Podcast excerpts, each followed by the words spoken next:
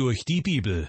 Eine Entdeckungsreise durch das Buch der Bücher von Dr. Vernon Mackey. Ins Deutsche übertragen von Anne-Katrin Zopf und gesprochen von Kai-Uwe Wojczak. Schön, dass Sie sich wieder Zeit nehmen für unsere Sendereihe durch die Bibel. Mittlerweile haben wir den dritten Johannesbrief erreicht, der genauso kurz und kompakt ist wie der zweite Johannesbrief. Außerdem hatten wir festgestellt, dass beide Briefe jeweils an eine konkrete Person adressiert sind. Obwohl hinter der Empfängerin des zweiten Johannesbriefes könnte auch eine ganze Gemeinde stecken. Johannes bezeichnet sie, für unsere Ohren klingt das ein wenig geheimnisvoll, als die auserwählte Herrin. Beim dritten Johannesbrief ist dagegen klar, dass Johannes an einen gewissen Gaius schreibt. Der dritte Johannesbrief. Geschrieben wurde er vom Apostel Johannes an seinen geliebten Bruder im Herrn, an Gaius. Johannes teilt ihm mit, dass er sich darüber freut, was andere Christen über ihn berichten. Johannes hat erfahren, dass Gaius in der Wahrheit lebt. Das bedeutet, dass er in der Lehre der Apostel bleibt und sein Leben danach ausrichtet. Die nun vor uns liegenden Verse fünf bis acht möchte ich zunächst in einem Stück vorlesen, bevor ich dann auf die einzelnen Verse näher eingehe.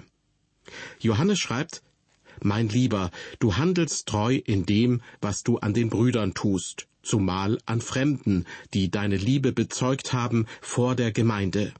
Und du wirst gut daran tun, wenn du sie weitergeleitest, wie es würdig ist vor Gott denn um seines Namens willen sind sie ausgezogen und nehmen von den Heiden nichts an. Solche sollen wir nun aufnehmen, damit wir Gehilfen der Wahrheit werden. Soweit die Verse fünf bis acht.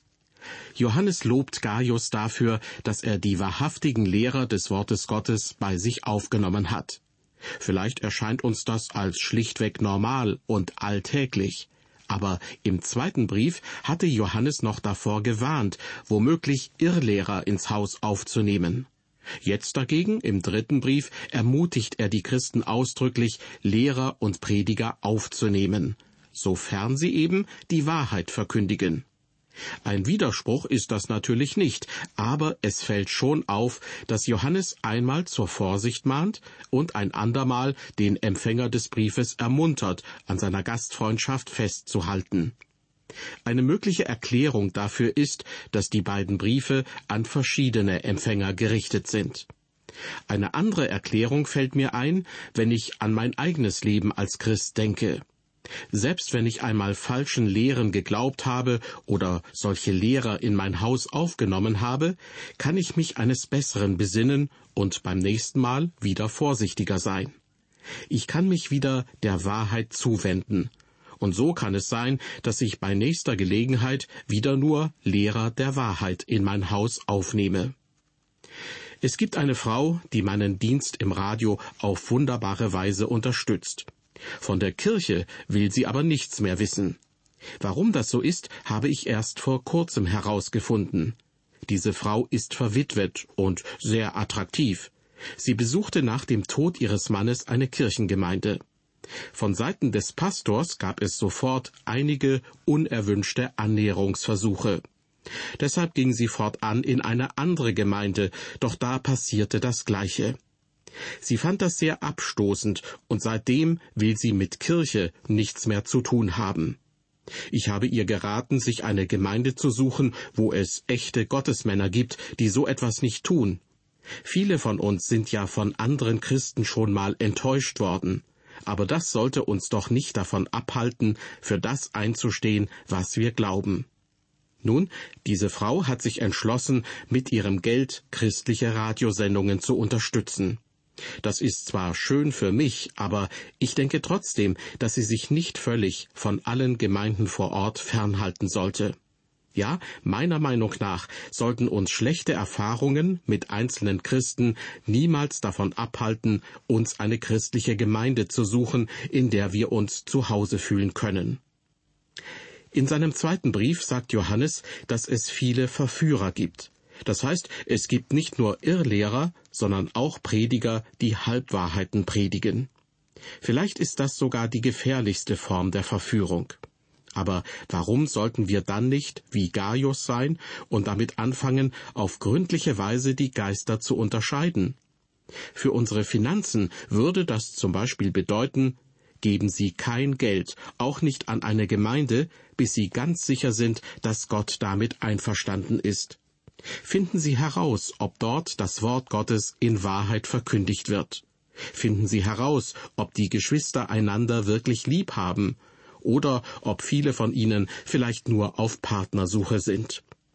Ich denke, Sie merken schon, Johannes schreibt über Themen, die auch für uns heute eine praktische Bedeutung haben können. Und hier geht es um den Kern. Es geht um die Wahrheit und um die Auswirkungen der Wahrheit. Johannes lobt Gaius, mein Lieber, du handelst treu in dem, was du an den Brüdern tust, zumal an Fremden. Möglicherweise hat Gaius kein besonderes Amt in seiner Gemeinde. Vielleicht fällt er nicht einmal besonders auf, aber er hat ein weites Herz und ist treu. So nimmt er die reisenden Missionare auf. Der deutsche Theologe Gerhard Meyer schreibt dazu, solche wandernden Boten des Evangeliums waren in der Frühzeit der Kirche ganz wichtig. Sie stärkten die meist kleinen Gemeinden in den Orten und hielten auch eine lebendige Gemeinschaft untereinander aufrecht. Zitat Ende. Auch die Apostel waren umhergereist und hatten Gemeinden gegründet oder besucht. Und so weiß Johannes ganz genau, wie wichtig so ein offenes Haus ist. Gaius ist in der Gastfreundschaft treu. Er nimmt auch Missionare auf, die er bislang noch nicht kennt. Auch Paulus forderte die Gemeinde in Rom direkt auf, nehmt euch der Nöte der Heiligen an, übt Gastfreundschaft.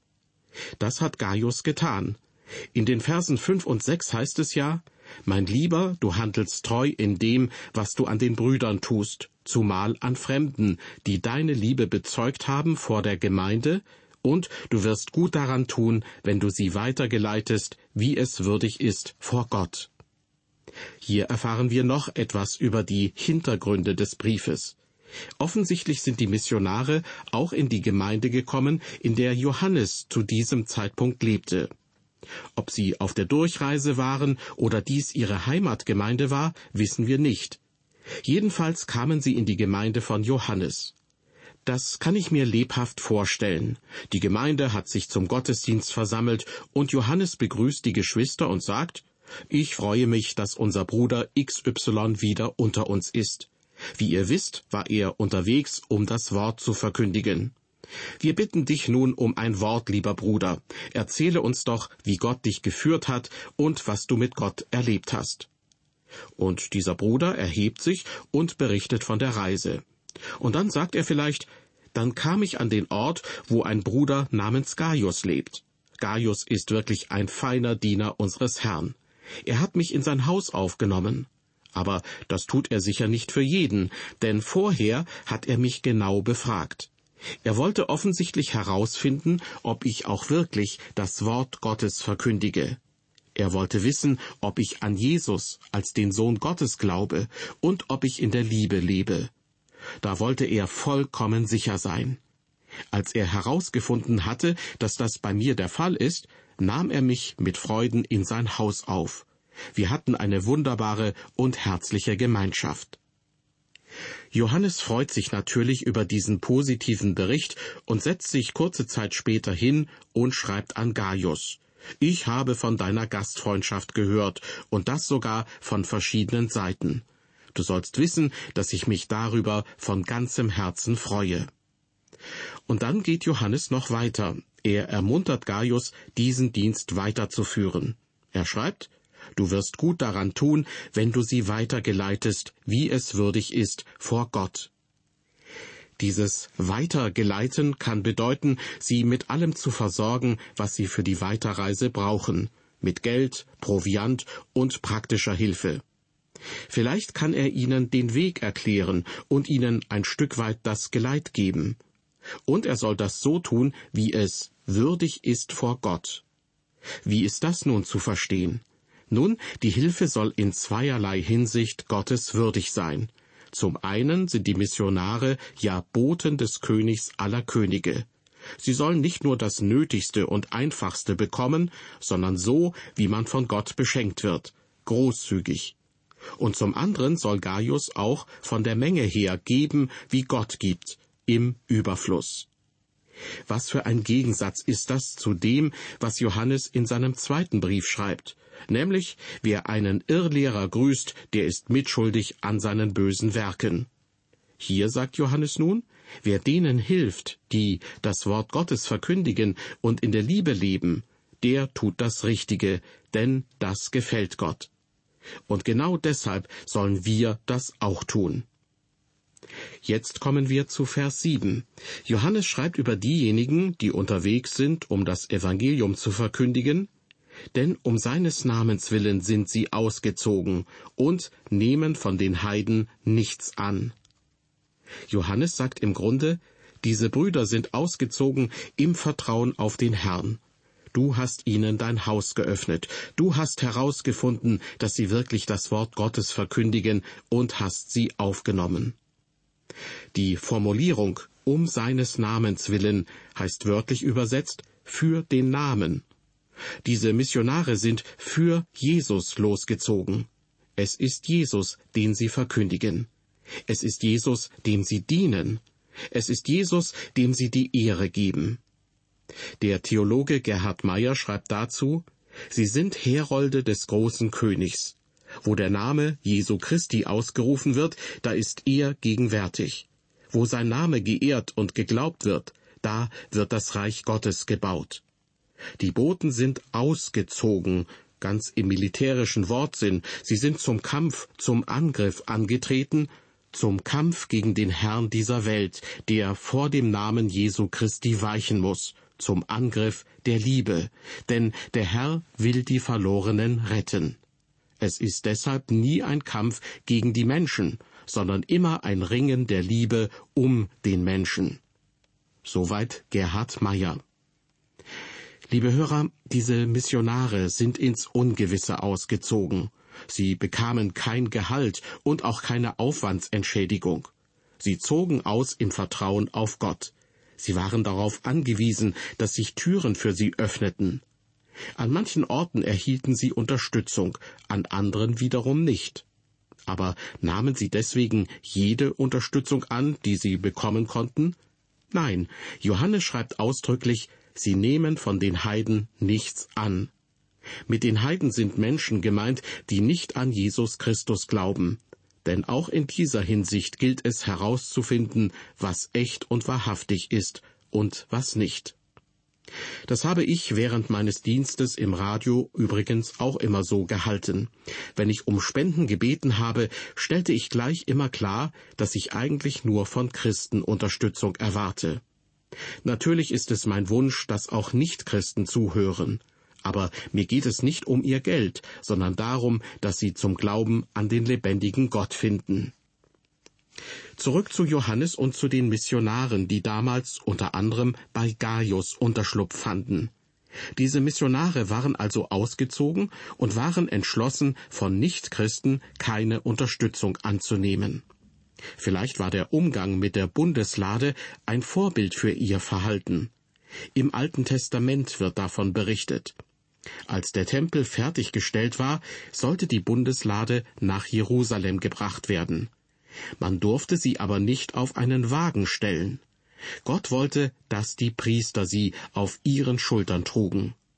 Ich denke, dass in neutestamentlicher Zeit die Christen für die Priester von damals stehen. Wir sprechen ja vom Priestertum aller Gläubigen. Also ist jeder Christ ein Priester. Und diese Priester sind es, die Jesus in die Welt tragen sollen. Deshalb baten die Missionare zur Zeit des Johannes die Heiden nicht um Geld. Und auch viele christliche Organisationen heute verzichten bewusst darauf, Nichtchristen um Spenden zu bitten. Aber sie bitten Christen um ihre Unterstützung. Und mit Christen meine ich nicht einfach Menschen, die irgendwie an Jesus glauben sondern ich meine diejenigen, die davon überzeugt sind, dass solche christlichen Organisationen wirklich das Wort Gottes verkündigen. Ich persönlich entschuldige mich auch nie dafür, dass ich andere Christen um Spenden für die Radioarbeit bitte. Schließlich glaube ich, dass ein Werk Gottes auf diese Weise unterstützt werden sollte.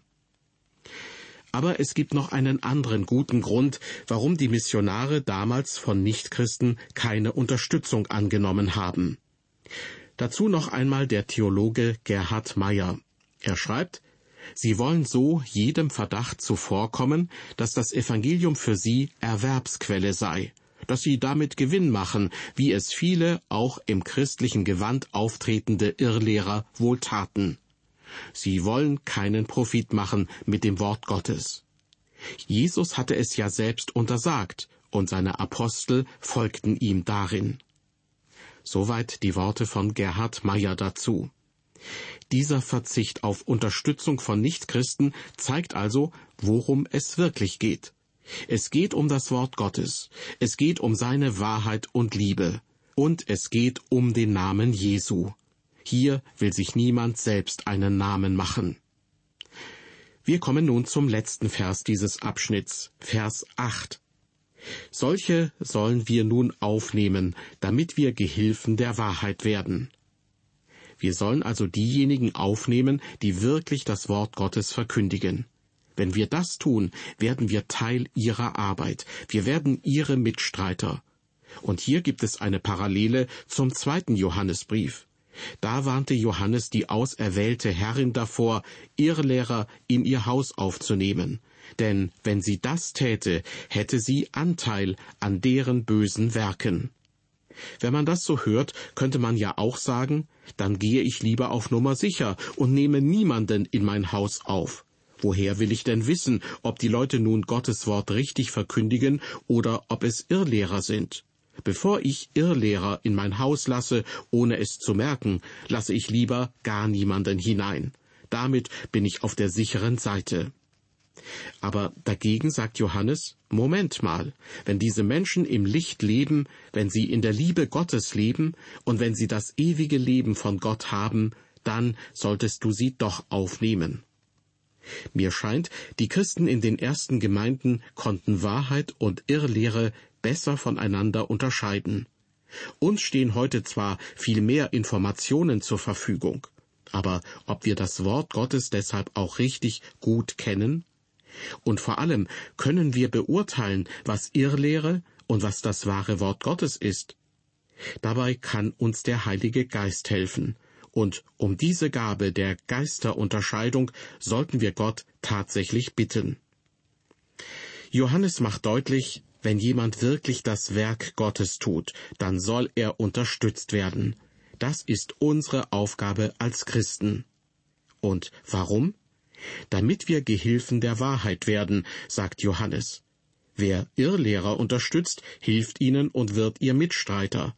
Doch ebenso gilt, wer die echten Missionare unterstützt, wird ihr Mitstreiter.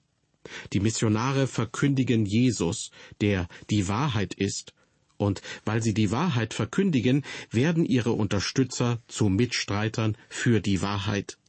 Von Anfang an waren Missionare auf die Unterstützung der Gemeinden angewiesen. Und so soll es auch sein, denn Mission ist keine Arbeit für Einzelkämpfer. Mission ist immer die Aufgabe der gesamten Gemeinde. Zum Abschluss kommen wir noch einmal zurück zum Thema Wahrheit. Dazu noch einmal ein Zitat von Gerhard Meyer. Es geht darin um diejenigen, die das Wort Gottes verkündigen, also um Gottes Boten. Die Boten verkündigen den, der die Wahrheit ist, und sagen im Heiligen Geist die Wahrheit über die gefallene Welt und den sündigen Menschen, und rufen so die Menschen in die Wahrheit und Wirklichkeit der Neuschöpfung durch Jesus Christus. Soweit das Zitat. Als Gaius damals die Missionare in sein Haus aufnahm, als er ihnen Essen und Unterkunft gab, da wurde er ihr Mitstreiter. Seine Gastfreundschaft machte ihn zum Partner der Missionare. So wurde er ein Mitstreiter für die Wahrheit. Gaius half auf seine Art dabei, das Wort Gottes zu verkündigen. Das war eine weitere Folge unserer Sendereihe Durch die Bibel. Diesmal mit Gedanken zu den Versen fünf bis acht aus dem dritten Johannesbrief. Eine volle Empfehlung für die Gastfreundschaft unter Christen. Beim nächsten Mal kommen wir zu einer prominenten Persönlichkeit in den Gemeinden damals, nämlich zu Diotrephes. Er scheint allerdings überhaupt nicht gastfrei gewesen zu sein. Ich bedanke mich nun bei Ihnen für Ihr Interesse, auf Wiederhören und ein herzliches Gott befohlen.